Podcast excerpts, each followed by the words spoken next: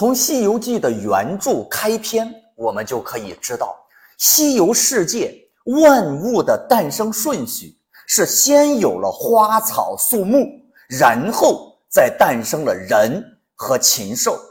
那么，在西游世界里，是先有了人，然后才有了神，是人造了神，而不是神造的人。西游世界里的人和禽兽。都是天地交合的产物。那么天地是如何交合的呢？天地要交合，就必须要有连接天地的生殖器才可以。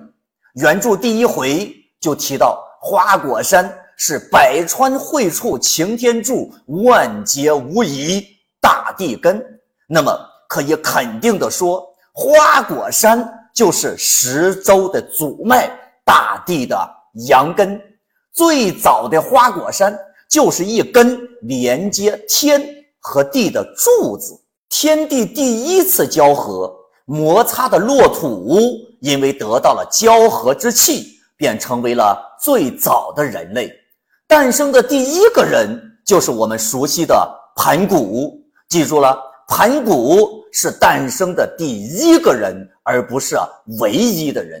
在西游世界里，天地的第一次交合是诞生了天地之间最早的一批人类，而不是一个人类。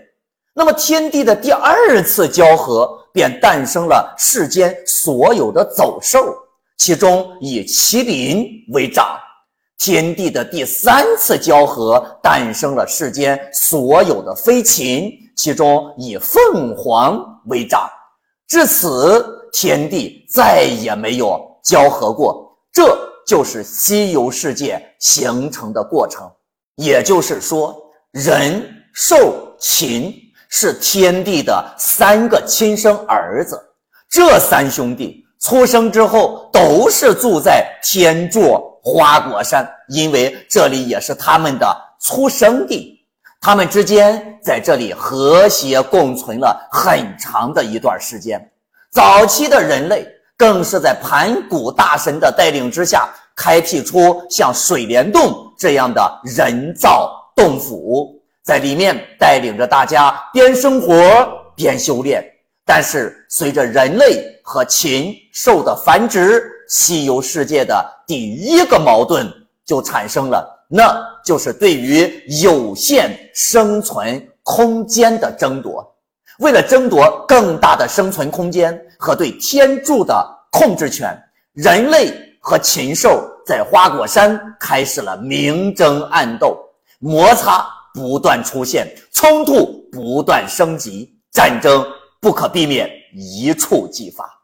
麒麟和凤凰早早的就开始组织所有的飞禽。走兽组建了禽兽军团，开始人类先下手为强，凭借着天地交合最早产物的先天优势，对禽兽进行了大规模的偷袭。